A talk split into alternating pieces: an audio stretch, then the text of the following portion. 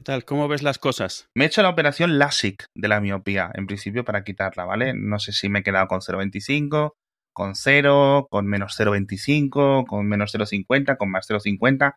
No sabemos muy bien. Me tienen que hacer otra prueba para, digamos, Claro, dejarlo claro. definitivo. Pero vamos, que yo veo igual de bien que, que- que veía con gafas. Al menos según mi percepción, ¿vale? Sí. Entonces, eh, los, el primer día era con básicamente estar en casa quieto, pues sin hacer mucho, siempre con gafas de sol, etcétera, y poco más, la verdad. ¿Te han dicho algo de enfocar de lejos, enfocar de cerca? No que yo recuerde, a lo mejor hay, tengo, hay algún doctor ahora mismo en la audiencia tirándose de los pelos, pero yo no recuerdo. No recuerdo específicamente, tengo muchas gotas eh, Sí. y luego tengo lágrimas artificiales, que es eso, algo para refrescar y humedecer el, el ojo por fuera. Y bueno, el problema es, o la ventaja es que es todo tan rápido que no te esperas que algo realmente cambie tanto en tan poco tiempo. O sea, yo creo que estuve hora y media dentro del, del lo que es la clínica, o sea, desde que, desde que entré por la puerta hasta que salí por la puerta. Y sales con los ojos, bueno, pues un poco, no doloridos, pero sí sales con los ojos, ¿cómo decirlo? Estresados. Un poco lloriqueantes, obviamente, ¿vale? Y con las gafas de sol, pero es raro porque ya ves bien.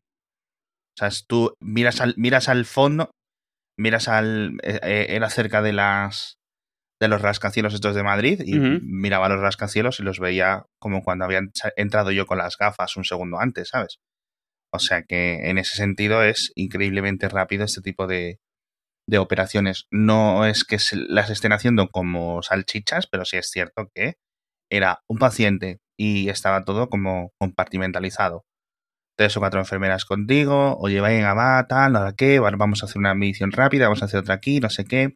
Después de la consulta previa. La consulta, mira, tardó más la consulta inicial, que fueron dos horas y pico de pruebas, que lo que es la operación, para Mm. que te hagas una idea. Y bien, ¿no? Luego sales, quédate aquí con los ojos cerrados, una salita a oscuras. eh, bien, perfecto. Lo único es sí, pues que no puedo estar usando mucho el móvil o no puedo estar realmente usando el móvil. Claro. Y es un poco lo que peor, lo que peor llevo. No, normal, sí. Estoy con un. el otro día comentábamos lo del Señor de los Anillos que estaba leyéndolo. Me acabé la cuna del anillo justo el día antes, algo así de la operación y me he puesto el audiolibro de las dos torres y la, la locutora que lo lee dice Rohan, Rohirrim, Ah, claro. eh, Gandalf, Legolas, Boromir, porque Boromir muere en el segundo libro, en, Sí. en los libros. Pipín, Aragorn, todo es, todo es, todo es eh, llana, sí. perdón, eh, aguda y todo es y las H son Hs españolas, muy y muy españolas. Pero vamos, que está muy bien. Lo, lo- Mudísimas. Sí, lo, lo, lo locuta, lo locuta bien, etcétera. Y lo único que no me puedo apuntar todas las diferencias que hay con la película, como estaba haciendo antes, porque es que, vamos, o sea, las dos torres empieza no de una forma completamente diferente, pero sí bastante diferente. Pero bueno, en fin, eh, ahí estoy con los audiolibros. Pues qué guay. Eh, O sea, se supone que debería estar usando el ordenador como un par de horas al día a partir de ahora, del tercer día, Y etcétera. ahora, a- ahora sí te vas a pasar a un, a un iPhone mini. Ahora sí. No, ¿sabes qué es un problema de la miopía? Y yo tengo, para que la- los oyentes, pa- para dar un poco de contexto, que los oyentes estarán perdidísimos. Una cosa que los miopes de que son nuestros oyentes, o nuestros oyentes que sean miopes, mejor Eso, dicho, eso. pueden atestiguar es que una vez que te pones las gafas se reduce todo, es decir, enfocas, pero todo queda reducido, ¿vale? Claro. Eh, pues un grado determinado, un porcentaje determinado, dependiendo de cuántas dioptrías tienes, ¿no? Vale. ¿Cuál es el problema? Que ahora, al tenerlo todo en el ojo, directamente, esos 7, 8, 10 centímetros, perdón, milímetros a los que está la lente, ya no quedan, con lo cual todo ahora es mucho más grande para mí.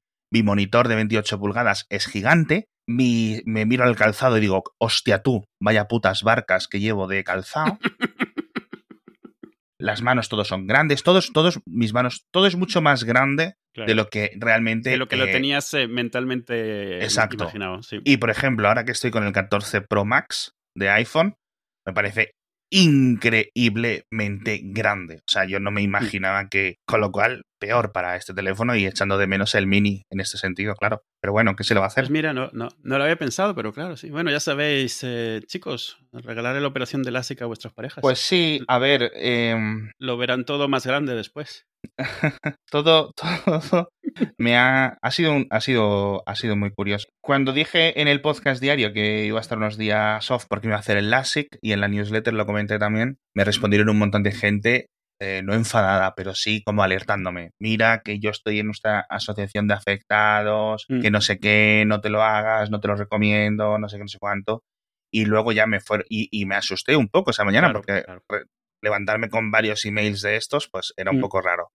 Sí es cierto que muchas de estas personas lo que veía es que se lo, se lo hicieron hace muchos años, cuando Sí, la tecnología era un poco más incipiente. Eh, yo le estoy llevando el run run desde que mi amigo Jorge, que le conocí en 2005 2006, me comentó que él se lo había hecho ya un par de años antes Mm. y que le había ido muy bien. O sea, estamos hablando, pues, pues eso, de otras, de otra, de casi, casi de hace 20 años. Y a él le, le salió muy bien. Y obviamente, pues, eh, luego también un montón de oyentes y de lectores me comentaron que nada, que la mejor decisión que habían tomado, el dinero Claro. mejor gastado, que no sé qué, que no sé cuánto, etcétera. Entonces estaba un poco ahí como, como indeciso, porque sabes que es algo que literalmente no hay marcha atrás. Es decir, Claro, no hay en plan, bueno, pues mira, venga, eh, ponme otra vez esto. Es curioso. ¿Quieres que te cuente un poco cómo es, por cómo sí, es sí, el. sí, sí, sí, te estoy preguntando precisamente por eso, porque aunque lo has comentado en Mixio y eso, realmente en ningún sitio has ahondado, porque los otros podcasts que tienes son un poco más profesionales, digamos, son más al, al lío. Entonces,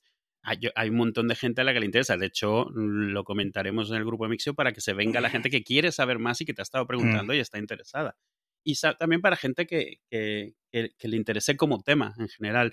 Sí. Lo que comentas yo lo he visto también. Yo, yo tuve una amiga que hace unos 25 años se lo hizo. Tenía, ella usaba gafas gruesísimas en México y se lo hizo. Y también, o sea, justo antes pasó lo mismo. Encontró varias personas que le decían que no, que se lo pensase y tal. Y al final ella decidió hacerlo y le salió muy bien. Yo creo, Mm. sin quitar, la gente que obviamente lo ha tenido mal, pues es una putada. Pero yo creo que es ese tipo de cosas que sí que, como toda operación, toda operación tiene un riesgo que tienes que tener claro y asumir y entender. Pero la vastísima mayoría de resultados son positivos, Sí. por lo que yo he estado viendo. Pero claro, no sabes en qué te va a tocar. Entonces, al Claro. final tiene que ser una decisión. Lo, lo que tienes que tenerlo es claro, que puede salir mal y si sale mal, son tus ojos. Por eso yo una de las cosas que te preguntaba es si te hacían uno primero y otro después, porque algo muy típico en los ojos es hacerte uno primero y si sale bien, haces el otro, por si acaso, porque en el peor de los casos te quedas mal de un ojo nada más. Pues no lo sé, a mí eso nunca me lo han dicho, lo de... O sea, no, no, nunca me lo han propuesto. Me, una- muchas de las personas, digamos, escépticas con esto me decían que pidiera siempre una segunda opinión, Claro. que fuera a otras clínicas, etcétera. Lo que yo creo que conviene, y como con esto, es no hacértelo en clínicas de barrio, de estas de... ¿sabes? Sí, claro. Con, con el cirujano de el cirujano del Joker. que sí. 100 euros, ¿sabes? O lo que sea. Bueno, entonces te cuento la parte quirúrgica. La parte quirúrgica es básicamente llegas eh, ya con un montón de test hechos, que si quieres luego te lo cuento. Te hacen otra medición rápida de otra auscultación rápida de los ojos, ¿vale? Para ver cómo vas, etcétera. Tienes que tomarte previamente una y echarte previamente unas toallitas en toda la zona periocular, que es, pues eso, los párpados, las cejas, etcétera, que son, entiendo yo, para reducir el número de bacterias que haya por ahí y dejarlo todo muy limpio, ¿vale? Entonces, una vez que llegas, es básicamente, bueno, pues te hacen otras pruebitas y vas al quirófano. Te dan un, eh, un tranquilizante, ¿se dice tranquilizante? Una pastillita de estas, un relajante, Sí, un calmante. un calmante, ¿vale? No tanto para el dolor, sí para que estés un poco mm, más relajado en general. Y anestesia a través de gotas, una anestesia con, de colirio para los ojos, ¿vale? Tanto antes de la operación como una vez que ya estás en la camilla. En la camilla tienes, eh, bueno, tienes obviamente lo que es toda la, no una corona, pero sí como una gran máscara de... de... Me están llegando las notificaciones y eres tú, perro. ya, ya, ya he puesto el móvil al silenciado. Y eh, hay muchísima luz. Apuntándote a los ojos. Unos ojos que tienes ya llorosos porque te han echado múltiples líquidos, etcétera, ¿no? Mm. Eh, pero bueno, eso simplemente eh, hay como. Es un poco como alienígena, como abducción alien, porque tienes un montón de luces apuntándote a la cara, que obviamente las tienen que tener los cirujanos para verlo súper bien, y luego tienes como diferentes láseres de colores, ¿no? Uno verde, uno mora, eh, eh, naranja, etcétera. Entonces, ¿qué es lo que te hacen? Te ponen un sujetador de, mm, de las pestañas, ¿vale? Como el de naranja mecánica, así, lo- las Sí, pincitas. pero- Pero pinzas. eh. No, es, es como. Es lo que te ponen cuando están los, los dentistas operándote, pero Ah, vale. reducido sí. para el ojo. Sí, como un mini arnesito. Sí, Sí, vale. eh, o sea, de verdad que no duele, o sea, no, no duele, lo, lo notas, pero es básicamente para que no, no cierres involuntariamente ese ojo, Yo, yo estoy seguro que como con los de los de, como con los de los- oh, par. como con lo de los dentistas es algo que no duele, pero visto desde fuera es, Sí, es monstruoso. Sí, y yo estaba un poco nervioso por si no me ponían eso, porque digo yo, joder, es que seguro que voy a cerrar los ojos, lo- los- las pestañas, o sea, 20 veces, eh, los párpados. Claro. Y, y nada, te lo ponen y el otro ojo está tapado en todo momento, entonces Y te dicen, mantienen lubricado para no- que no tengas la sensación de parpadear las ganas, ¿no? La... Es que realmente, como estás anestesiado en esa zona, Ah, bueno, etcétera, también, sí. tampoco tienes mucha sensación de nada. Y entonces te ponen luego como un. eh, digamos que utilizando esa apertura de párpados, lo que te hacen es la córnea te la desligan. Como, como si te abres la primera tapa de un libro, ¿vale? La tapa Sí. de un libro. Entonces, eso se queda, eh, que de nuevo no lo notas, abierto como si abres una puerta en tu ojo. en- y Sí, luego. sí, es como si, como la tapa de un, de un, de un topper, así plop. Yo he visto la foto y es como una lentilla, o sea, literalmente es ahí una cosa. co- eh, se- se queda, se queda colgando de un lado. Sí, sí, sí. Entonces el láser empieza a incidir y a modificar la curva interior de, ese, de esa parte del ojo. Es cierto lo de que dicen que huele a quemado. Es muy curioso, claro, Ujú. literalmente está reduciendo, ¿no? Está dándole forma, etcétera. Claro. Son como 10 segundos. Sí, y eso está todo controlado por ordenador, ¿no? Supongo, ¿no? Claro. El, el- el ordenador no solo sabe lo que tiene que hacer, sino que corrige los mini movimientos que haga tu ojo. Claro. Es como funcionan las cámaras de tu móvil para que el OIS de las cámaras, que es mucho más miniaturizado, pero vamos, mucho más Claro, seguro, claro. ¿no? Obviamente entonces corrige todo para que todo quede en, en todo momento movido. Y, o sea, corregido. Y nada, una vez que hacen el ojo, lo que te vuelven a hacer es poner la tapa otra vez del ojo, que yo creo que, o sea, no, no creo que no dan puntos ni nada, vamos, yo no noté nada, me, me estaban yo notaba que me tocaban en el ojo, pero como estaba anestesiado no, no sientes realmente nada. Y eso se irá curando estos días. Y luego el otro ojo, y ya está. En el momento que acaban, dicen, bueno, eh, ya está, te puedes levantar por tu S y ya, literalmente ahí ya ves bien. O sea, literalmente cuando te estás bajando de la, de la camilla, Sí. que bajas por tu propio pie, bajas bien. Pero todavía tienes la pupila dilatada y todo eso, ¿no? O sea, ves, ves borroso por eso. Claro, y estás, estás, está- exacto, pero porque, porque- pero igual que ves borroso, si estás llorando a todo Claro, llorar, claro, ¿no? claro, O sea, claro. Entonces, te llevan a esta sala oscura y ahí estás como, me dijeron, como unos 30 minutos, básicamente, a, a- a oscuras, con los ojos cerrados, etcétera. Me hace mucha gracia además porque las gafas las tienes en un sobrecito y las tienes ahí en las manos. Y, y puedes abrir los ojos, pero te, cuando te dicen que estés con los ojos cerrados, pues yo estuve ahí con los ojos cerrados pensando en mis cosas, ¿no? Ujú. Te hacen varias pruebas, con luego, según van pasando, el cirujano te hace una pruebita y te dicen, te has traído las gafas de sol, tal, no sé qué, que te, te dicen que te compres una sin, sin graduación, obviamente. Sí, claro, claro. Porque si no, la gente se traería las suyas previamente con graduación, como las que Mm. tengo yo, que por cierto, si alguien las quiere, se las regalo. No me valen para nada ahora. Y, y nada, y para casa. O sea, literalmente para casa. Así que nada, además me llevó y me trajo mi amigo Ángel, con lo cual, en, porque luego por la tarde, o sea, ese mismo día a la tarde, tiene eso una revisión con el cirujano Sí. em, para ver qué tal y te hacen una valoración, eh, pues múltiples pruebas de estas con las máquinas, pon la barbilla aquí, no sé qué, y luego la típica prueba de esta letra, ¿qué es? No sé qué, ¿no? Y luego la semana que viene tengo otra vez otra prueba. Y ya está. O sea, literalmente fueron 30 minutos, pero vamos, como me llevó Ángel y tal, pues yo creo que me ahorré como 100, 120 euros en taxis. O sea, no es coña, porque vamos. Y luego ahora necesito que me den un certificado para ir a tráfico y que en mi carnet de conducir no ponga que necesito gafas, Ah, claro. que eso hay que cambiarlo a nivel burocrático, no sé, lo, no sé si será mucho coñazo o no, pero bueno, justo ahora hace además 10 años que, que saqué el carnet, con lo cual tenía que renovarlo ahora. así que a Vale, lo mejor me, ahogo, me ahorro los, eh, el- un trámite haciéndolo los dos a la vez, creo. Bien alineado. Mm. Y, y poco más, la verdad. Eh, sorprendido. Mi mujer, claro, son... Mira, justo vamos a hacer ahora nuestro 18, decimoctavo aniversario. Y claro, han sido 18 años, un poco más conociéndome con gafas. Y ahora es raro. Y ahora es raro. Porque la gente que llevamos gafas desde siempre, en mi caso desde los 6, 7 años, los ojos se nos van echando un poco hacia atrás, hacia adentro. Ah. Claro, porque si no, tus párpados están dando todo el rato con las gafas. Digamos que no deforma tu cara, pero sí es cierto que el ojo está como más para adentro. ¿vale? O las formas faciales que tú haces Sí. ¿sabes? Se van. Eh, Yo la gente que la veo sin gafas de toda la vida, le noto como los, los, los ojos más echados para afuera. ¿Sabes a lo que me refiero? Es Y, y aunque no, y aunque no hubiese un cambio físico, siempre estás viendo los ojos a alguien a través de una lupa, a final de cuentas, de un lente. Entonces, los ojos que estás viendo no son esa proporción de ojo. Incluso Eso aunque es. mentalmente ignoras las gafas después de un tiempo, los ojos, la- las ventanas del alma, Ujú, o sea, de- ese, eh, la- en tu cabeza empiezan a tener una proporción con respecto a la cara. Entonces es muy típico ver a gente que se quita las gafas y dices, coño, los ojos los tienes mucho más pequeños o más grandes Sí, de lo que pensaba. A mí me pasa con Alan. Alan, que conozco desde que nació, lleva gafas normalmente y ahora que ha empezado a usar lentillas, mitad tema de vanidad, mitad tema práctico. O sea, obviamente siempre ha querido no tener que usar gafas, pero también porque está haciendo cosas de ejercicio y eso y las gafas estorban, ¿eh? ya. Y claro, cuando le veo sin gafas es como, ay, las proporciones de los ojos no son a las que estás acostumbrado. Luego ves las fotos de pequeño antes de que usase gafas y sí, claro que sí, es que te has acostumbrado a ver tus ojos con ese mismo, el mismo aumento que él ve hacia afuera, claro. Sí, así que la que peor lo lleva en este sentido es mi mujer. Así que lo que estoy sopesando es a las últimas gafas que tenía, o sea, las gafas que he usado hasta hace tres días, quitarle los cristales y ponerlas así en plan.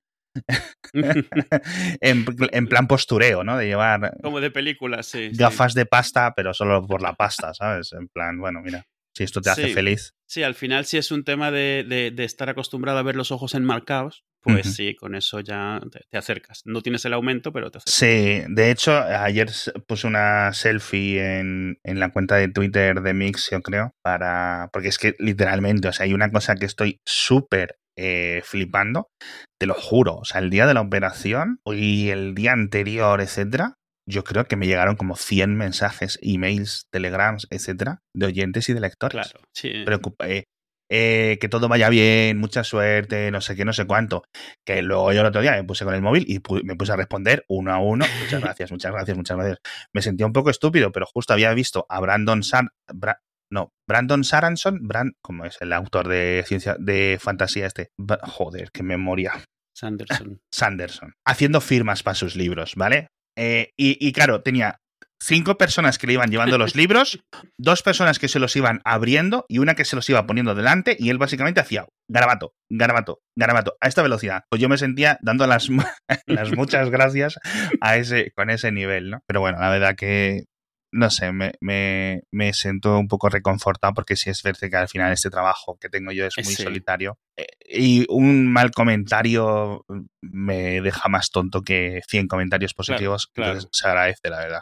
Al- Algo que no te esperas cuando empiezas a hacer cosas de estas es el rapport que terminas haciendo con gente a la que nunca has visto, Mm, que genuinamente se preocupa por ti, eres parte de su vida, te escuchan, te conocen, eh, indirectamente incluso, o sea, nosotros tenemos este que es bastante informal, pero incluso solo en Mixo tú cuentas mucho, a veces de pasada, de cosas de tu vida, cosas que te gustan, al final es alguien que conoces, no es como leer unas noticias impersonales, es una persona que te acompaña, entonces hay un montón de gente que logra externalizar eso y realmente es como si les conocieses, se preocupan Sí. de verdad y además se acuerdan de cosas de tu vida que no te acuerdas tú, porque pues Sí. ese tipo de gente y la verdad es que es súper, o sea, eh, eh, cuando lo descubres la primera vez mola muchísimo porque no, no te lo esperas. Así que, bueno, la verdad que de momento todo bien. Eh, debía tener yo la córnea bastante gordita, con lo cual incluso para una reducción de 7 o de casi 7 Dioptría. dioptrías Uf, es un montón, es, es suficiente. Me picaba mucho en la salida, pero luego ya llegué a casa, me di los colirios y me quedé un poco sopa, me quedé dormido. De hecho, eh, eh, est- estos días estoy descubriendo, redescubriendo lo terrible que es Siri. Es imposible que me haga caso, o sea, ya no sé. Le, le pedí, eh, había visto que los colegis de Planeta Cuñado habían sacado un nuevo episodio y digo, bueno, voy a ponerlo con el HomePod tal. Y le pedía, oye, voy a decir, Sari, oye, Sari, oye, Sara, vamos a llamarla Sara. Oye, para no despertar. Oye, Sara, eh, ponme el último episodio de Planeta Cuña. Y me decía, no tienes ningún episodio no reproducido. Y yo, imposible porque, quiero decir, el último no lo he escuchado, pero no había ninguna forma de, a pesar de que esté reproducido, Vuélvela a poner, anda. vuélvela a poner. O sea, yo ya no sabía ni cómo indicárselo, tío. Mm. O sea, te lo juro. Al final, después de escucharme gritando un rato, vino, vino Ainhoa y me lo puso ella por el por AirPlay desde el móvil, tío. Bueno, Claro. pues me quedé dormido escuchando Planeta Cuñado, el último episodio, y cuando me desperté eh, ya ni tenía picores ni nada, así que el, el milagro de Planeta Cuñado que cura... hace que te quedes sobao y te cura la- el picor de los ojos. Y desde entonces ya ni me han picado ni nada. Hay algunos momentos en los que lo he notado un poco vidrioso, en el sentido solidificado, ¿no? Como cristalizado los ojos. Pero vamos, me echo las, go- la- me echo las lágrimas artificiales y se cura en dos segundos, Claro, literalmente. es humectar y lubricar realmente. Y nada, con gafas de sol, el otro día me dio por. Digo, bueno, como es de noche, voy a acompañar a mi hija al instituto y así salgo un poco y puedo ver lejos, ujú. etcétera. Y claro, iba a las 7 de la mañana por la calle con gafas de sol, paraguas, como si fuera tontito. eh, y, y nada, pero bueno, en fin. Ahora, yo, yo algo que hago es que me pongo las gafas cuando hace viento. ¿No te molesta más el aire, el polvo? Pues de momento es que he salido, no he salido sin gafas a la calle, en todo, e incluso dentro de casa estoy con las gafas de sol, solo me las quito para, para dormir. Eh, Mm. Supongo que eh, ya el fin de semana, etcétera, las, las, las iré quitando, pero bueno, en ese sentido, un poco, un poco raro. Me molesta mucho no poder dormir boca abajo, porque yo soy de dormir boca abajo, así que, bueno, técnicamente no duermo boca abajo, sí, duermo con la cabeza girada, por decirlo así, ¿vale? Pero con el cuerpo boca abajo, no sé si me explico, barriga abajo. y eso me molesta mucho, no poder poner la, la cara en la almohada, que es lo que me gusta a mí, descansar como, como un pato, ¿sabes? A mí me gusta mucho dormir así, tío. Es, yo creo que es el la mejor forma de descansar de la historia. Técnicamente yo sé que lo mejor a nivel de descansar el cuerpo es posición fetal, eh, almohada debajo del cuello, almohada entre las rodillas, almohada entre los tobillos. O sea, yo sé que esa es la posición perfecta para dormir. Y realmente está muy bien porque descansas un montón la cadera. Cuando yo me pongo una almohada entre las rodillas, etcétera, me descansa muchísimo la cadera después de todo el día, ¿no? Y, Claro. pero a mí me gusta tumbarme boca abajo, estirar una pierna para un lado y poner la cabeza literalmente ¡pum! sobre la, sobre la almohada, tío. O sea, yo ahí soy feliz, de verdad. Así es como, así yo soy feliz. Pero bueno, no, estos días no puedo porque además en cuanto a eso sí que pues eso, estás metiendo presión, aunque sea ligera, en los ojos y no, Claro. y no puede ser. Yo como mejor duermo, la verdad es boca arriba, pero ronco tanto que usualmente recibo una patada recordándome ponerme en posición fetal de nuevo, que ya no ronco. Pero al final, como lo hemos resuelto así, además el gato se sube a dormir en la cama y si no estoy en posición fetal empiezan a sudarme las piernas porque se acuesta en el hueco de las piernas cuando estoy de lado, pero si estoy boca arriba se acuesta arriba mío. Y, y claro, empiezas, de repente despiertas de, de estar soñando que tienes encima, yo qué sé, un pedrusco gigante y es el gato que está dormido arriba tuyo. Ya, bueno. Y no, y no. Yo son sensaciones que no quiero, lo de los gatos esos que te, se- te echan encima, la verdad. Lo, he agradecido en su momento cuando... Sí. Pero ahora no, la verdad es que no me apetece tener un gato dando vueltas por casa. Ah, está bien, este, este es el típico, este, este fue una mascota de pandemia, Mm. ¿sabes? Pero bien, ha salido bien. Lo bueno es que ha salido tranquilito, duerme más tiempo del que hace nada, con lo cual está ahí solo para cuando alguien quiere sobar algo. Pues eso, amigos, no dependáis de Siri para vuestra vida, eh, por Lo favor. que te decía, no, no era broma, ¿eh? lo, de, lo de aprender a, a usar VoiceOver viene bien. Yo lo aprendí en su momento cuando hacía la aplicación esta de subtítulos y la otra de Samba y tal. Y dije, bueno, voy a ver qué tal. Y, y la verdad es que luego es útil poder utilizarlo. A ver, obviamente es más útil utilizarlo cuando tienes la necesidad, porque eh, es para lo que está. Pero es útil eh, aprender a usarlo eso para cuando no puedes hacer eh, por la razón que sea. Yo alguna vez lo he usado teniendo el teléfono dentro de la mochila, sin, sin sacar, de la mochila, perdón, de la chaqueta en el bolsillo, sin sacarlo ni sacar la pantalla. Y al final vas, eh, vas más lento porque no estás acostumbrado, tienes la fluidez, pero puedes hacerlo todo. Eso sí, con cascos, obviamente, no, no, no con el altavoz, pero bastante, bastante bien, está bastante bien montado. Yo creo que está bastante mejor montado que Siri mismo. Pues probablemente porque a nivel de accesibilidad Apple siempre lo ha tenido bastante bien. Sí, y además tú lo estás controlando. Entonces, una vez que te sabes los gestos y te sabes sobre todo el lenguaje táctil de cómo navegas, porque en el fondo mucho de lo que estás navegando es un poco como si tuvieses un joystick, ¿sabes? O sea, abajo, abajo, derecha, arriba, apretar, apretar, cosas así.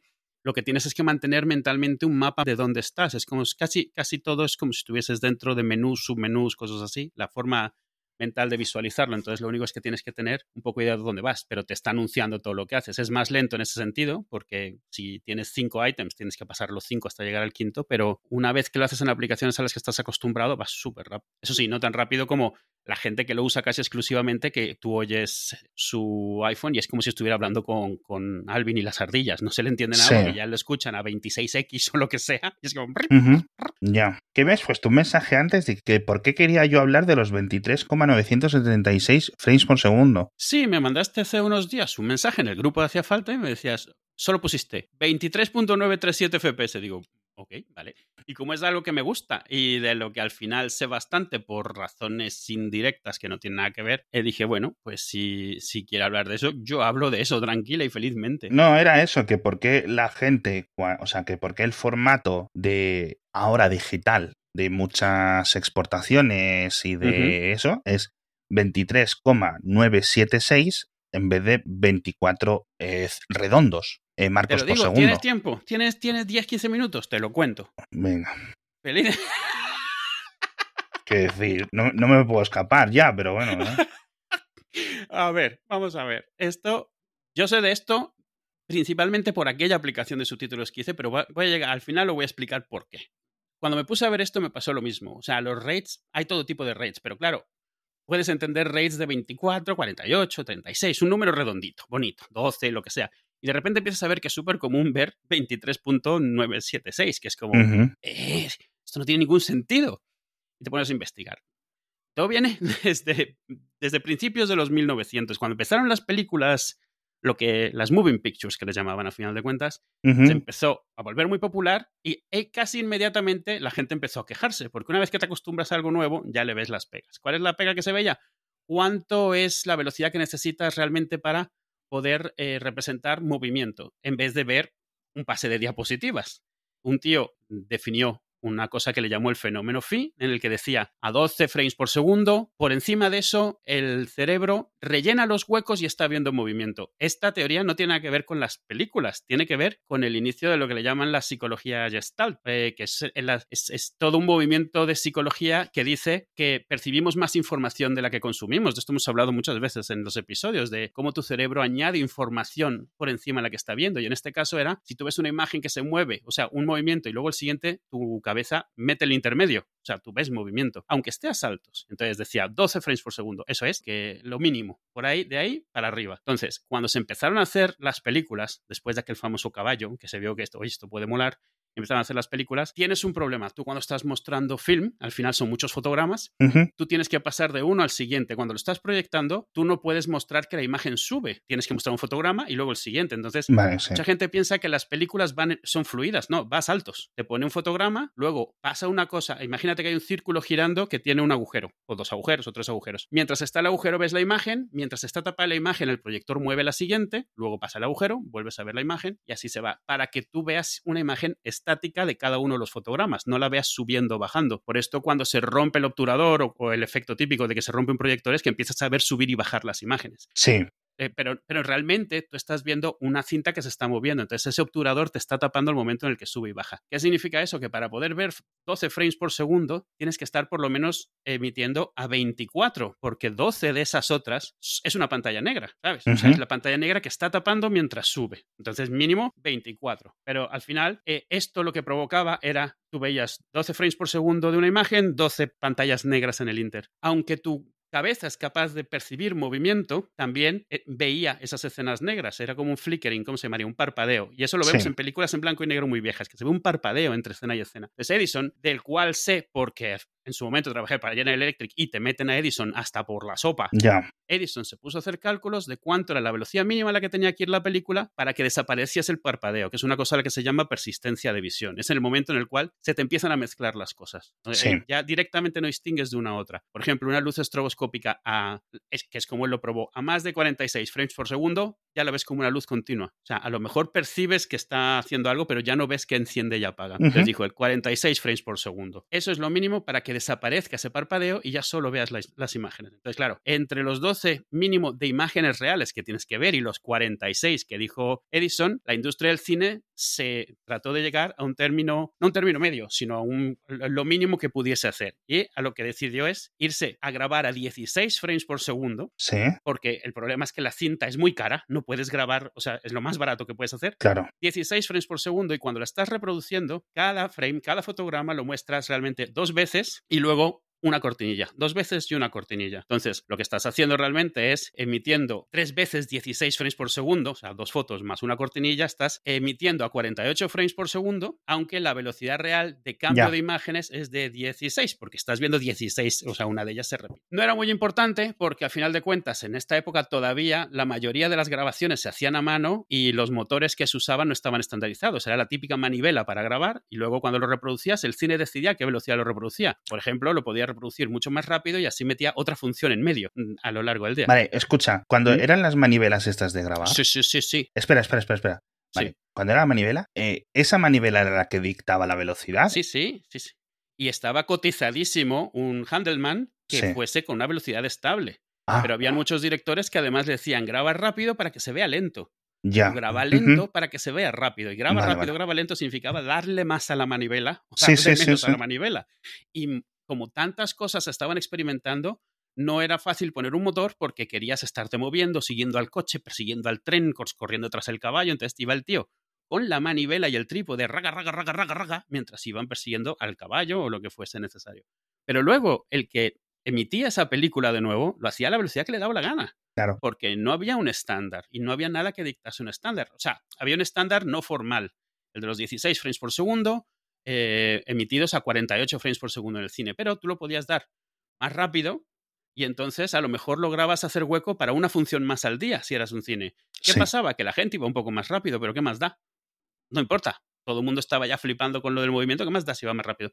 Tú cuando ves pelis, ves pelis eh, viejas en blanco y negro pasadas a digital, la velocidad siempre, siempre suele ir muy rápida. Siempre suele ir muy rápido porque realmente no había un estándar y entonces al, quien sea que lo ha convertido, lo ha convertido a una velocidad que Dios le ha dado a entender.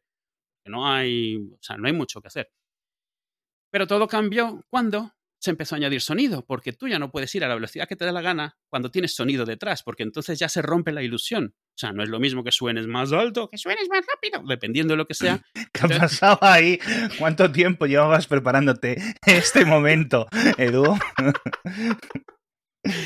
Eh, esta es una de estas cosas que tengo ahí puestas para hablar de ellas un día, así que cuando un día me lo pusiste dije, fantástico. Voy a sacar mis dotes de interpretación. Ya te digo, vamos, yo aquí haciendo, eh, eh, y- haciendo que te pintes una imagen en la cabeza completamente. Entonces, eh, bueno, al poner sonido, todo esto de hacer lo que te dé la gana se fue un poco la mierda y se estandarizó a 24 frames por segundo. 24, que ya es un número que nos empieza a sonar. Ujú. 24, ¿por qué 24? Porque a, a menos de 24 el sonido se oía fatal, más de 24 salía muy caro, pero sobre todo porque el mismo equipo, el equipo en hardware, el, metal que proyectaba, era muy fácil que si antes lo hacía a 48, ahora lo hiciese a 24. Solo cambiabas, en vez de tener tres imágenes y una pantalla negra, tenías dos imágenes y dos pantallas negras. La misma máquina, a la misma velocidad, podía emitir a 24 frames por segundo automáticamente tenías más fotogramas por segundo en la misma máquina que antes tenías menos. No tenías que cambiar nada. Y esto, final, un montón de estándares que tenemos hoy, al final son, pues, ¿qué es lo que tenía? Pues lo he hecho funcionar con lo nuevo. Y no es como lo habrías hecho si hubieras empezado desde cero, pero es lo que tenías. No había nada que hacer. Entonces, 24 frames por segundo, 24 fotogramas por segundo. FPS significa varias cosas. En este caso, 24 fotogramas por segundo y eh, audio de calidad cacota, pero bueno, es lo que había. El audio se grababa en la misma cinta, eh, ah, está el fotograma y a la izquierda hay una, una, una onda de audio. Esa onda la interpretaba el mismo proyector para mandarla hacia altavoces, todo completamente analógico. Entonces, se volvió el estándar cinematográfico que aún hoy es el que consideramos cuando lo se ve de cine es 24 frames por segundo. Eso es lo que todos consideramos, esa textura que tiene el cine que cuando ves algo hecho para televisión se ve distinto, es porque es a 24 frames por segundo y estamos tan acostumbrados y lo tenemos tan interiorizado que cualquier cosa que se ve distinta la vemos rara. El famoso efecto telenovela. Y ahora vamos para que es el efecto telenovela. ¿Y por qué? O sea, no eso, sino de dónde viene. Entonces, ya tenemos el cine definido. El cine hoy, creativamente puedes hacerlo a más, 48 frames por segundo, 120 para el IMAX, pero el estándar cinematográfico hoy sigue siendo 24 frames por segundo. Lo cual tiene una serie de implicaciones de muchos tipos la principal de ellas es que cualquier cosa de acción realmente estás viendo borrones, porque al grabar 24 frames por segundo, aunque grabes 48 y luego reduzcas a 24, no tienes un montón de espacio intermedio entre un fotograma y el siguiente. Así que o pones motion blur, no me acuerdo ahora cómo se barrido entre imágenes, o se va a ver a cachos. Entonces, eso es algo que también tenemos asociado con películas, ver un montón de blur en las, pero no lo, no lo, percibimos. Lo que percibimos es, se ve como en el cine. en, en, las telenovelas se ve menos blur. Y para nosotros automáticamente se ve más falso. Se ve más como si alguien estuviese actuando en el salón de tu casa, porque se ve más real, más, más cercano a la realidad. Pero bueno, es un tema de que hemos convertido una desventaja en, en, en algo bueno. Cuando llegan las televisiones, el mismo set, el mismo juego de restricciones aplican de nuevo, pero diferentes. En vez de ser restricciones mecánicas y de coste por la cinta y del motor a la velocidad que puede ir, son restricciones electrónicas. Por un lado, tú no mandas fotogramas enteros, no hay forma de que mandes fotogramas enteros. Tienes que ir mandando una señal que se va pintando sobre la marcha. ¿Qué es lo que se mandan? Se mandan líneas. Es una línea continua y la televisión lo que hace es que cada cierto tiempo esa línea llega al final y la manda de nuevo al inicio. Entonces, ¿qué es lo que hace? Eh, no puedes mandar un fotograma entero, estás limitado por el ancho de banda. Ese hilo de información, lo que se decide hacer es para poder enviar un fotograma entero, digamos, en, en, la velocidad a la que lo necesitabas hacer, lo que haces es que mandas primero todas las líneas pares y luego todas las impares. Lo mismo que antes hacía, que saltar de un fotograma a otro uniese la imagen en una sola, ahora ves dos líneas que están pasando pares impares a tal velocidad que tú lo único que ves es el total, porque están haciéndolo suficientemente rápido. La televisión, la cantidad de campos por segundo, porque cada los impares es un campo y los pares es otro campo, la cantidad de pares por segundo que pones está limitada, en vez de estar limitada por un motor o estar limitada por la cinta, está limitada por la electrónica. En Estados Unidos, la velocidad perdona, la frecuencia de la electricidad es 60 hercios. Si tú no usas la misma frecuencia cuando estás emitiendo, a la televisión le pasa esto que muchas veces hemos visto cuando alguien está filmando televisión, que parece que hay un barrido vertical que va a una velocidad distinta que distorsiona, como una línea que baja. Eso sucede siempre que estás viendo una televisión a una frecuencia diferente de la frecuencia eléctrica. Y esto es algo que pasaba mucho al, firmar, al filmar ordenadores. Los ordenadores no iban a la misma frecuencia que la televisión, así que veías esa distorsión. Y el Mac original venía a la misma frecuencia que la televisión, específicamente para que cuando lo grabases se viese bien, cosa que es una nota al margen, pero ese tipo de cositas de Apple que dijo, esto lo voy a hacer distinto. ¿Vale? Entonces, la televisión estaba yendo a 30 campos por segundo, no a 24, sino a 30 en Estados Unidos. En España, en Europa en general, era diferente. La frecuencia en, Europa es 50 hercios, con lo cual tú lo que veías eran 25 fotogramas por segundo, o sea, 50 campos por segundo. Entonces, al final tienes ancho de banda para enviar 30 imágenes completas. Después de la Guerra Mundial, eh, eh, hay un boom tremendo de la televisión. En Estados Unidos, la FCC intenta hacer un estándar de televisión a color. Y parte de lo que ellos querían hacer es nos movemos del VHF al UHF, que tiene mucha más frecuencia, tiene mucho más ancho de banda, podemos hacer un montón de cosas más. Pero mientras lo deciden y no lo deciden, porque las propuestas que habían de televisión a color hasta ese momento eran una patata, estuvimos a punto de que la televisión a color fuese un aparato con, un, con una rueda a un lado que gira a toda velocidad y esa rueda está dividida en tres, verde, eh, azul y rojo, y la pantalla lo que está emitiendo es tres colores diferentes uno tras otro y esa rueda girando es la que nos enseña la tele, una cosa horrible.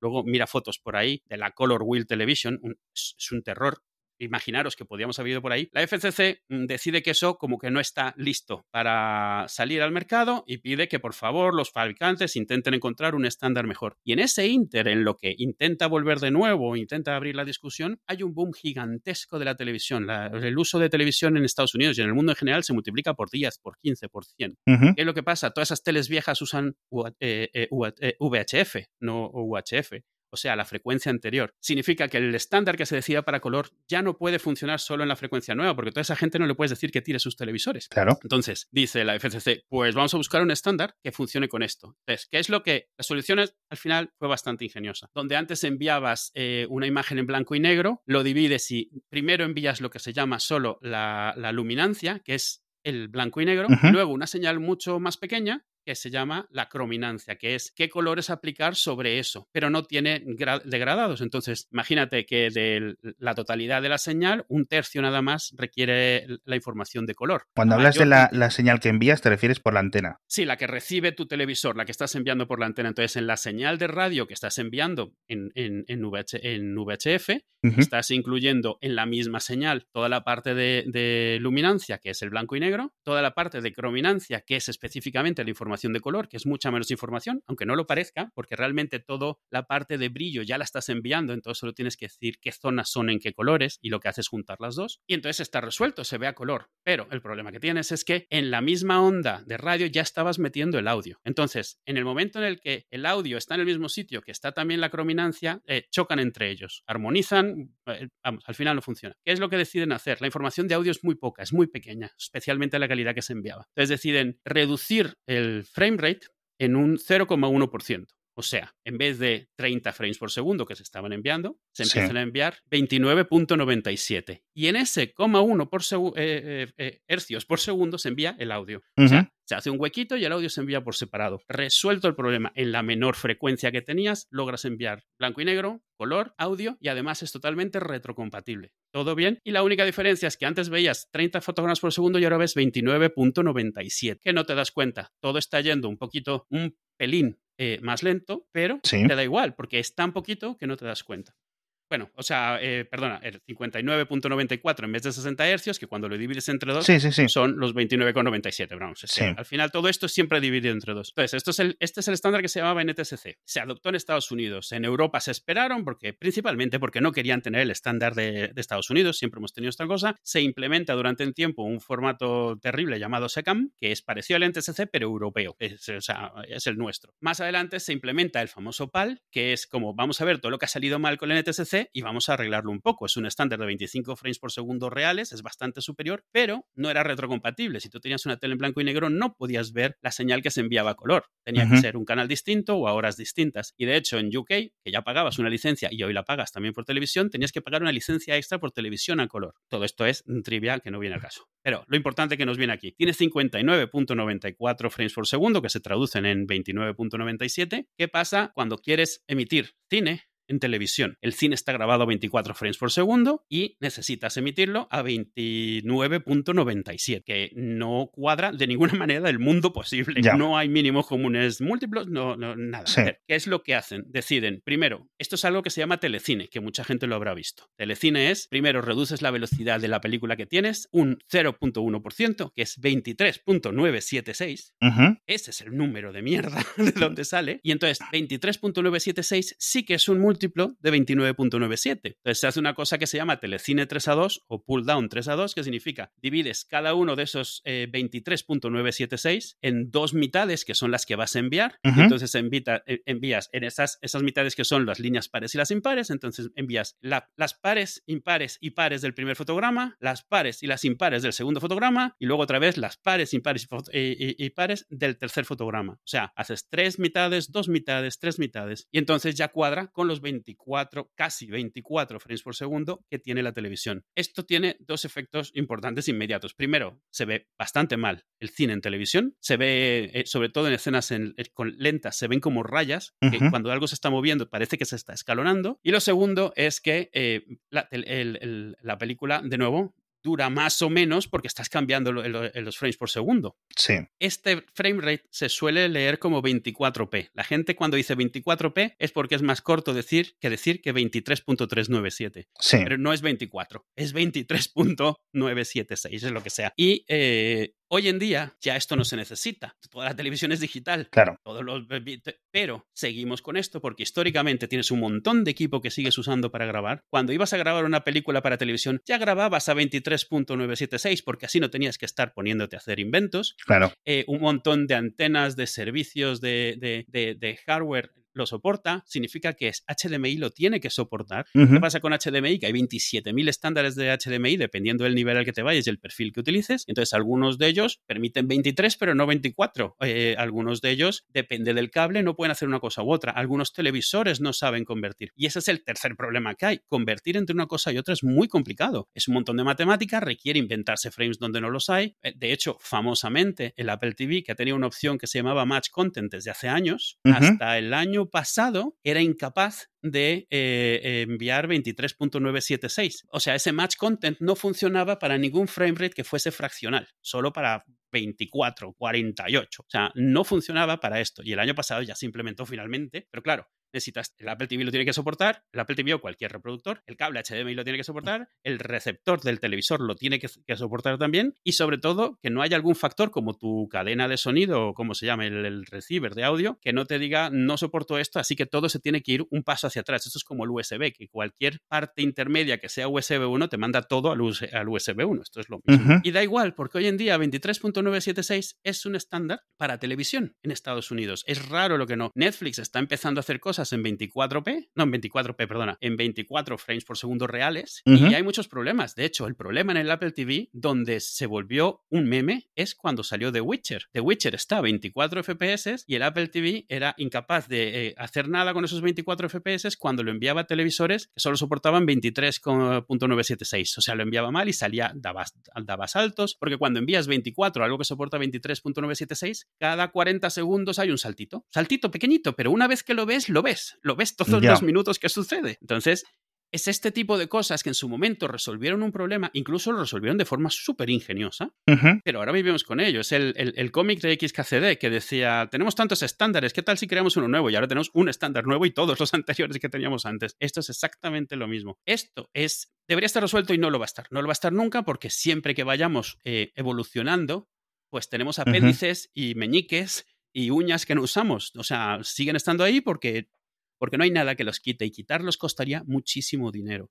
De hecho, el ejemplo ese de, de, PAL fue un ejemplo. Hubo verdaderas revoluciones de gente que de repente su televisor ya no le iba a servir para todo lo nuevo. No podría haber BBC2 porque BBC2 solo se enviaba en PAL. Tú tenías un televisor en blanco y negro y además tenías que pagar extra. Y hubo que reemplazar todos los televisores. Y por eso en Estados Unidos hoy todavía es común ver televisores en blanco y negro ruralmente, pero en Europa no porque ya no se transmiten formatos en blanco y negro o la mayoría de la televisión no está en formatos en blanco y negro. Europa demostró lo difícil que es cambiar un estándar, lo caro que sale, lo más enfadada que queda la gente y, que al final, eh, bueno, puedes decir que lo has hecho bien, pero las ventajas son como, ¿vale, ¿valió la pena? A lo mejor sí, a lo mejor no, porque seguimos teniendo que lidiar con la gente de Estados Unidos y las pelis se hacen para verse en Estados Unidos y la tele que nos llega se hace en Estados Unidos, entonces los equipos que no son de Estados Unidos siguen teniendo que tener soporte para todas esas cosas. Ahora, yo porque supe de esto. Esto es una tontería. Hace 15 años o así, por primera vez hice una aplicación que descargaba subtítulos porque no había ninguna que me gustase y no había nada automatizado todavía ni en Plex, ni en estas cosas, ni en Sonar, ni cosas así. Entonces hice Soleol, que al final se usaba bastante. Y una de las cosas que me di cuenta es que muchas veces pues, no había subtítulos en español. Había en inglés, porque si algo está hecho en inglés, casi siempre va a haber enseguida subtítulos en inglés. Principalmente porque se copian de los subtítulos para sordos. entonces los tienes casi automáticamente. Hoy en día esto es mucho menos problema, claro. Pero era a veces común que tuviese subtítulos para esa película, pero de otra versión de esa película. Yo la forma en la que casaba los subtítulos era haciendo una firma del vídeo. Entonces, inmediatamente podía ver si había un subtítulo específico para ese vídeo. ¿Cuál era la ventaja de que fuese de ese vídeo? Que estaba sincronizado. Incluso si tenía anuncios o algo, estaba sincronizado. Entonces, a veces lo que encontraba era problemas de que no había en español en particular, pero había en español subtítulos con muy buena calificación para otra versión de la misma película o de la misma serie. Entonces decía, bueno, si no encuentro uno nativo, bajo uno de los otros. ¿Qué pasaba? Que muchas veces estaba desincronizado. Y, no sabía bien por qué. En su momento no sabía nada de esto y me pongo a ver y era por qué. Porque a veces el subtítulo está hecho en la versión de 24 FPS y a veces está hecho en la versión de 23.976. ¿Por qué? Porque la gente cuando convierte vídeo, usando transcoders, usando eh, FMP, lo que sea, pues pone un framerate y el framerate que ponga es, dependiendo de lo que sepa, pues lo hará 23976 para ver en la tele, lo hará 24 FPS para ver en el ordenador. Entonces, el vídeo que está por ahí compartido puede estar de una forma u otra. O puede que sea un vídeo capturado en la televisión de Europa, no de la televisión de Estados Unidos, en cuyo caso no va a estar a 23 ni a 24, va a estar a 25. Alguien ya ha hecho esa conversión necesaria. Entonces, el subtítulo, o sea, tuve que utilizar cierto tipo de lógica para ver, este subtítulo parece ser el mismo subtítulo, pero los timings son diferentes. Entonces, utilizar un subtítulo bien valorado en inglés para hacer el factor de conversión de tiempos para el subtítulo mal sincronizado en español para que automáticamente se sincronizase con los mismos tiempos del que estaba en inglés, cogiendo el primer subtítulo y el último subtítulo, siendo que fuesen palabras relativamente parecidas, y entonces eh, cambiar todo el timing de subtítulo, el subtítulo que tú te bajabas, aunque no estaba machado para tu peli, terminaba funcionando para tu peli. Y esa era una de las cosas que hacían que ese programa bajase los subtítulos normalmente mejor que otros. Pero claro, por detrás estaba bajándose tres subtítulos diferentes, haciendo unos cálculos, poniendo conversiones, y el subtítulo con el que te quedabas finalmente no era el que descargó, así que nunca iba a ser igual a aquel. Era una versión hecha para tu versión del vídeo. Qué bueno. Y ahí estamos, 23.976 es el estándar de transmisión de películas en televisión. Qué absoluta locura. Y todo esto porque yo no sé dónde, dónde vi lo de darle al botón de exportar en 23,976. Es que es un número que choca muchísimo, porque es como tan, tan, tan extraño, tan... Y 3976 porque están redondeando. Realmente el número obviamente es mucho más largo. Sí, sí, sí. Pero estás tan acostumbrado a eso, 48p, 48i, 24p. 24p es esto. ¿Alguna vez que hayas visto en algún vídeo bajado o en algún sitio 24p? Era esto también. Lo que pasa es que esto queda fatal, se ve fatal. Entonces, en el momento en el que quieres hacer 1080i, no sé qué, pues que por cierto, PI eso es lo que significa. I significa entrelazado, que es que manda primero las líneas pares y las impares, y P significa progresivo, que es que está mandando todas las líneas de golpe, una tras otra. Entonces, realmente cuando ves I, significa que realmente está a la mitad de velocidad o a la mitad de resolución si te pones muy así de lo que parece. Y ahora me hace mucha gracia porque todo esto del NTSC PAL y de las que al final, como decías tú, deriva de las frecuencias eléctricas de sincronización de la red eléctrica. Ahora que están sacando las versiones digitales de videojuegos para que la gente las vuelva a usar, a lo mejor solo sacan la versión NTSC. Entonces, si tú juegas en Europa a esa versión, tú estás jugando a una versión que iba a 60. Claro. Entonces parece como que va más rápido el juego de lo que debería ir. Con lo cual, si quieren hacer una reconversión, realmente para que tú tengas el mismo, la misma sensación que cuando jugabas ese juego en la Mega Drive o en la PlayStation o donde fuera, te tienen que dar la de 50, aunque sea artificialmente reducida o algo, porque digamos el binario digital, ¿vale? tenía, Que, tenía que ir adaptado a, eso y me, no, solo eso, eh, muchas veces, eh, cuando, sobre todo en temas digitales, eh, las, las, escenas de las, de las pelis o el audio, cuando se pusieron de moda los juegos con audio, en Europa estaban acostumbrados a oírlo, ¿cuánto era? dos semitonos más altos, o sea, todo sonaba como un pelín más chillón, porque al final estaba todo ligeramente acelerado para poder, o sea, para poder cambiar el frame rate, o sea, más bien, porque directamente se hizo una conversión de un frame rate a otro sin ningún tipo de hmm. ajuste, entonces va más rápido, va más lento. Y de hecho, cuando te, cuando yo lo que lo primero que vi con los subtítulos era pero porque este vídeo dura menos si es la misma película de principio a fin, eh, no tienes y era es eso, todo va un pelín más rápido y si estás eh, súper acostumbrado, que has oído mucho un audio específico, mm. te das cuenta enseguida de que todo se oye un poco más grave. O, ¿sabes? Es, y, sí, es, es. Pero, pero menos ya no tenemos el problema de esos estándares eléctricos y de transmisión. Yo en, dos, no, en 1987 vine a España y unas cosas con las que flipé porque no la conocía era el Spectrum. En, en, en América en general nunca triunfó, o sea, el ordenador de juegos que triunfó fue el Commodore y el Atari. Y la consola realmente que lo dominaba todo fue Atari. Aquí Spectrum lo rompió todo. Y Spectrum era superior a Atari en todo lo que se te pueda ocurrir. Atari me refiero a la consola. Spectrum en general fue superior a todo lo que se te pueda ocurrir. El Spectrum da para 100 episodios. Es tremendo lo que hicieron con ese equipo. Pero bueno, a lo que me refiero es, a lo que quiero ir es, había Spectrum, me quedé loco, me leí 2.000 revistas que tenían mis primos de Spectrum, me jugué 700 juegos que tenían y una de las cosas que hizo mi, mi primo es, mira, yo ya lo juego con el Spectrum, llévatelo. Llévatelo. Y yo me lo llevé feliz de la vida, tío. Yo estaba, mira, es que mis amigos se van a morir, es que nadie ha visto esto en su vida. O sea, yo loco con el juego Batman, que me acuerdo que me lo pasé, o sea, mientras todo, estábamos de vacaciones en España y todos se iban a sitios y yo me quedaba en el salón jugando al juego de Batman, y claro, típico, los padres como, pero ¿qué es esto? Y llego allí y por supuesto lo conectas y lo oyes. O sea, el audio se oía, pero no se veía nada, se veía como cuando ponías el plus. Sí. porque había suficiente señal para ver que algo estaba pasando. Movías algo y el, la tiza se movía, pero no, no había una imagen. Era exactamente como ver el plus. La depresión. Y al principio no entendía nada. Y luego mi padre, que tampoco lo sabía, porque no es algo que tuvieses que saber normalmente, se puso a investigar y descubrió que, pues, que era un tema del estándar de televisión eléctrica. Y no solo eso, no, es no, no basta con comprarte una telepal. La telepal no vale allí tanto por la frecuencia como por la electricidad. Te tienes que comprar también un convertidor eléctrico que, que vaya a la misma, que convierta la frecuencia y el voltaje. Sí. Y, vamos, o sea, ese Spectrum que hoy en día no sé dónde está porque nunca pude jugarlo, jamás. Vaya. Lo tenía ahí y me recordaba, todos los días lo veía, hasta que lo metí en una bolsa negra y lo guardé en un armario porque dije, mira, no. Me llevé hasta la grabadora de casete que tenía mi primo. Digo, yo me llevo todo, los casetes, los casetes, las revistas, 5 kilos de revistas que me llevé a México para nada, porque las leía para, no, para deprimirme más. Eh, terrible, terrible. Vaya historia. Mm. A mí me suena que me has contado lo de la Spectrum. Esto, Puede ser, es un momento muy duro. La primera Spectrum mexicana. Sí. Y que no te funcionaba, sí. Qué putada, tío. Qué absoluta putada. Y Ahora, ¿cuál es la discusión? Porque veo mucha gente que dice, no, yo sé, es, es que exporto en 93, o sea, en 23 o exporto en 29 sí. Eh, para subir a YouTube. Y a YouTube en principio más o menos le da igual porque acepta todo y transcodea. Sí. Dependiendo un poco del, del, dispositivo receptor, pero sigo viendo mucho youtuber Sibarita con esto, tío. Y no solo eso, tú te pones a ver, eh, porque yo he revisado un poco de esto, porque claro, para recordarme un poco las fechas y los órdenes de las cosas, le he dado un repaso rápido, y siguen habiendo guerras religiosas sobre este tema.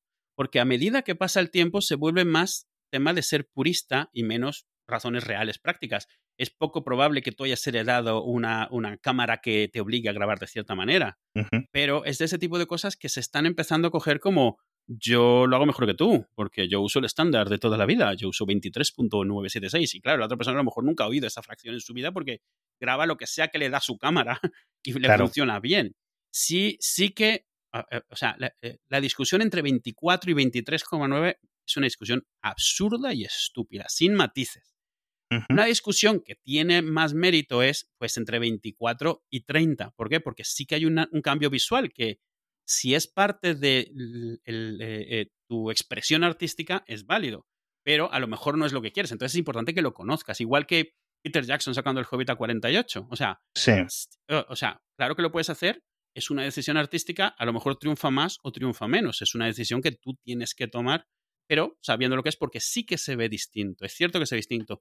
Yo no me voy a meter en si se ve mejor o peor. A mí me gusta 24, lo veo más cinematográfico, pero tengo 100% claro que es porque es lo que toda la vida he asociado con ser cinematográfico.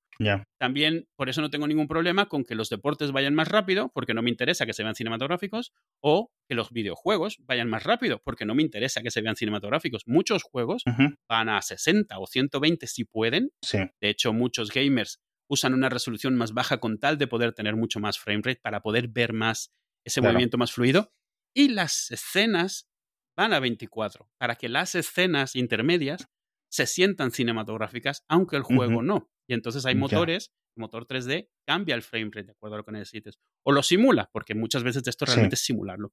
Eh, y, de hecho han, han, habido intentos de hacer mejoras muy grandes. El tío que hizo los efectos de 2001 la película esta de, de, Kubrick, de Kubrick eh, lleva 10 años o 15 años tratando de sacar un, un estándar suyo que utiliza frame rates variables. O sea, es un poco como los de IMAX también intentaron hacer algo así. Es como usa el frame rate que venga bien para la escena. Entonces, una escena de acción, subes un montón el frame rate para que se vean bien los detalles, sí. pero una escena bucólica en el campo se los bajas. ¿Cuál es el problema de lo que él vende? Pues que solo funciona con sus equipos, porque los equipos normales no tienen frame rates variables, aunque los MP3 tienen bitrate variable. Sí, pero, sí. Pero, pero no, nunca ha salido de ahí. Y de hecho lo ha ido evolucionando. La última versión de lo que sacó era una locura, donde partes de la escena van más rápido. Tu protagonista dando una patada se le ve más nítido que a su enemigo que la está recibiendo. O sea, loquísimo. Qué movida. Eh, sí, pero impráctico, porque no solo requiere equipo especial para grabar, y para emitir, sino también para editar, porque entonces necesitas incluir, y en la demostración es muy interesante porque muestra un montón de inteligencia artificial donde le dices, esta es la persona que quiero que vaya más rápido, y entonces esa, a esa le aplica un algoritmo de compresión diferente, de frame rates quiero decir, que al resto. Entonces es como si, ¿sabes a qué, efecto intenta evocar? Como la visión de túnel cuando estás muy concentrado en algo y entonces lo que estás viendo ves como mil veces que la forma en la que el cine normalmente lo ha, lo ha, lo ha hecho esto es poniendo todo en cámara lenta cuando estás prestando muchísima atención a algo, estás a punto de chocar, estás a punto de lograr algo. Pues esto es un poco como no, no ralentizar la acción y aún así que tú sientas que estás teniendo esa visión de túnel de estar prestando muchísima atención. Chulo en teoría, pero nunca va a salir de casos muy experimentales o a lo mejor algo en un sitio como IMAX donde pueden darse el lujo de tener equipo dedicado para ciertas cosas nada claro.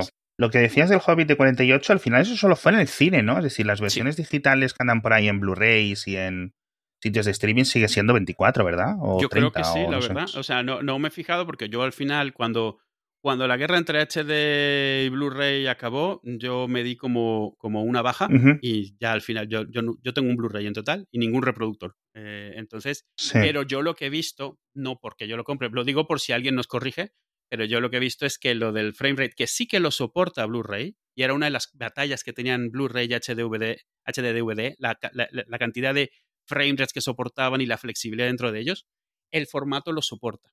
Eh, lo que no sé realmente es si es algo que ha triunfado, que se hace, o que a lo mejor se hace solo en ciertos tipos de, de, de DVDs, de, perdona, de Blu-rays, yo que sé, documentales, por ejemplo. Ya. O, no lo sé, no lo sé. Hablo desde la ignorancia porque no los compro, pero el, formato lo soporta. Pero no recuerdo haber visto nada de el Blu-ray del Hobbit en 48, por ejemplo. O sea, a mí me suena algo de que lo de los 48, que fue una decisión en, en su época medio polémica también por estas batallas religiosas que comentabas, eh,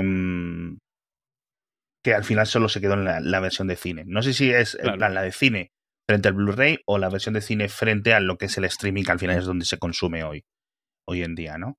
Entonces yo para exportar un vídeo en YouTube, ¿a qué lo hago? ¿A 24, a 23, a 27, a 3? ¿A qué lo hago? Eh, a ver, si, si te pones a ver tutoriales te van a decir 23 o 24. O sea, 23,9 o 24. Yo lo que veo normalmente es 24 si quieres que sea relativamente cinematográfico. Y si luego el vídeo lo estoy viendo en un iPhone o en una pantalla de 120 Hz, ¿qué pasa con eso? Todo depende. Mientras más alta la, velocidad de la pantalla, más probable es que pueda machear de forma invisible para ti el frame rate original.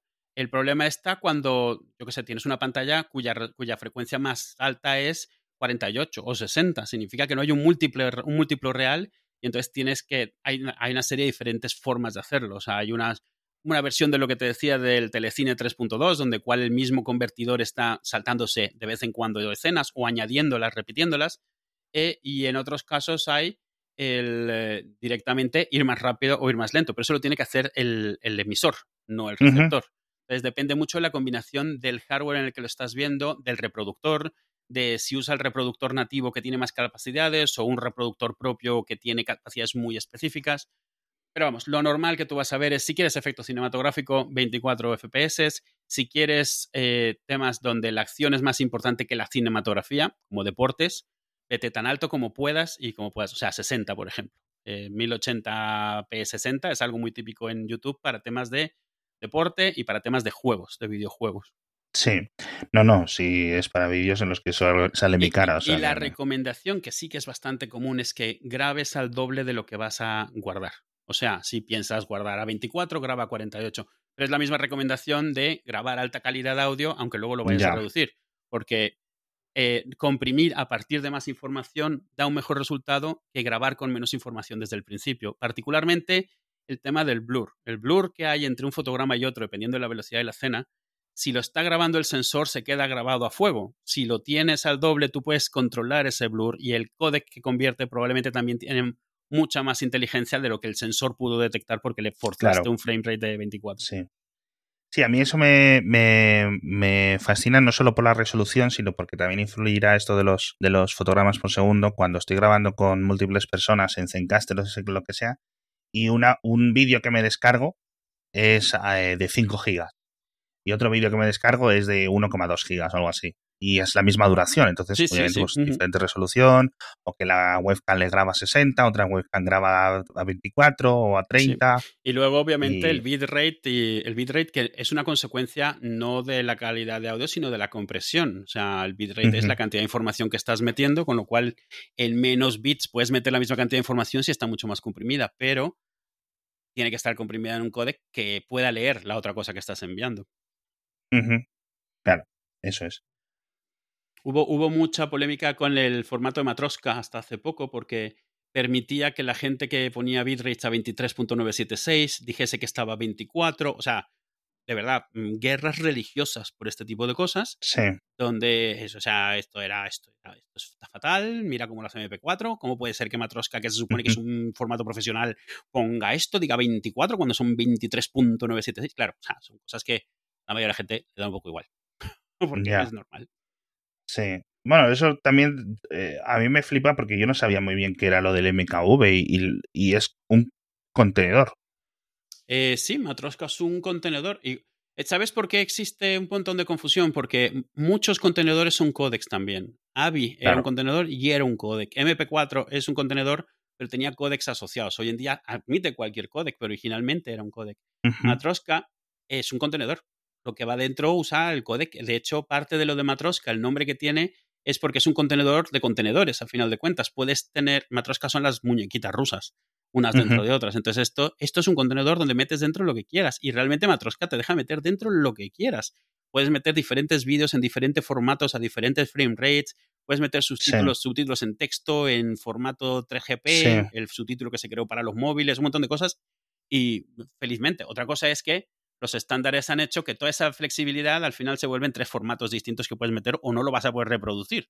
Eh, y la escena hacker se ha creado sus estándares de sí, usas MKV, pero con este codec, con esta velocidad, con ya, este, Porque si no, ¿de qué te sirve? O sea que, que técnicamente va un archivo o múltiples de vídeo, un archivo o múltiples de audio y un archivo o múltiples de subtítulos opcionales, ¿no? Sí. Y un dentro archivo de múltiples de mm, chapters, por ejemplo. O sea, ah, lo que te dice los diferentes capítulos dentro del mismo vídeo. Yo recuerdo cuando empezábamos a ver los MKVs por ahí, los sitios piratas, etcétera, y que vale, se veía en el ordenador, porque al final el ordenador, pues el, software tenía sus inteligencias para intentar convertirlo, etcétera, pero a lo mejor en la tele no se veía. y entonces era en plan, mira, si lo quieres ver en un pendrive o en un disco duro externo, cuando eran los discos duros de 250 gigas, en plan que los copiabas las pelis y las llevabas a, la tele, cuando o sea, si tu tele tenía la, suerte de tener un USB, ¿no? Y era en plan, mira, vamos a intentar que sea MP4 porque con los MKVs a veces se pierde. Y, y, no sabía yo muy bien por qué, y era porque dentro de ese MKV claro. iba un vídeo o un sonido incompatible, entonces no se, no se mostraba. Claro, claro. Eh, de, eh, cuando la, hubo el, boom de los discos multimedia, que fue una cosa que duró cinco años o lo que haya sido, Claro, la gente se pasaba los tips de este disco multimedia que tienen el no sé qué, te soporta más formatos, te soporta más no sé cuántos, hmm. porque era lo que buscabas, algo que le metas lo que le metas, lo puedas reproducir. Entonces, un disco multimedia es un ordenador, al final de cuentas, que, que, solo sabe hacer una cosa y mientras mejor la haga, mejor para todos. O, cuando los Samsung, los televisores Samsung salieron que leían todos los formatos, claro. O sea, era como, eh, esto, ya está, ya está. Sí, sí. A mí me hacía mucha gracia porque era en plan, durante unos años, como dices tú, alas y alas de, los, de las cadenas de electrónica, donde básicamente eran productos para el pirateo. O sea, en plan, soporta DivX, XBit, eh, no sé cuánto, y era en plan la gente, venga, me lo llevo, ¿no? y, luego te ponían ahí en, los subtítulos para que veas tus pelis caseras, para que veas tus vídeos familiares. Tus... No, no, no. Pero claro, ¿qué vas a hacer?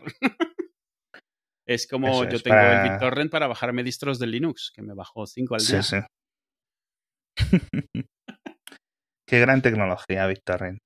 Sí, la verdad. Y al final sí que ha logrado salir en muchos casos del estigma ese y sí que se utiliza para más cosas y sobre todo se ha usado como, como em, ¿cómo dirías? Como prueba de concepto para todo el tema de peer-to-peer. Un montón de peer-to-peer al final es BitTorrent con alguna especialización. Eh, y está bien. Sí, sí, absolutamente. Pero vamos, es uno que ha aguantado, aguanta todo, ahí sigue. No, me parece una pieza, vamos, técnicamente una librería de red eh, fantástica. O sea, lo que, lo que supuso en ese momento y que queda en contraposición a muchas de las cadenas de bloques de hoy en día. Es decir, que básicamente es en plan, tío, tenemos esto, funciona. Sincronicemos las cosas otra vez de aquí. Y, no hace falta reinventar la rueda realmente, pero bueno.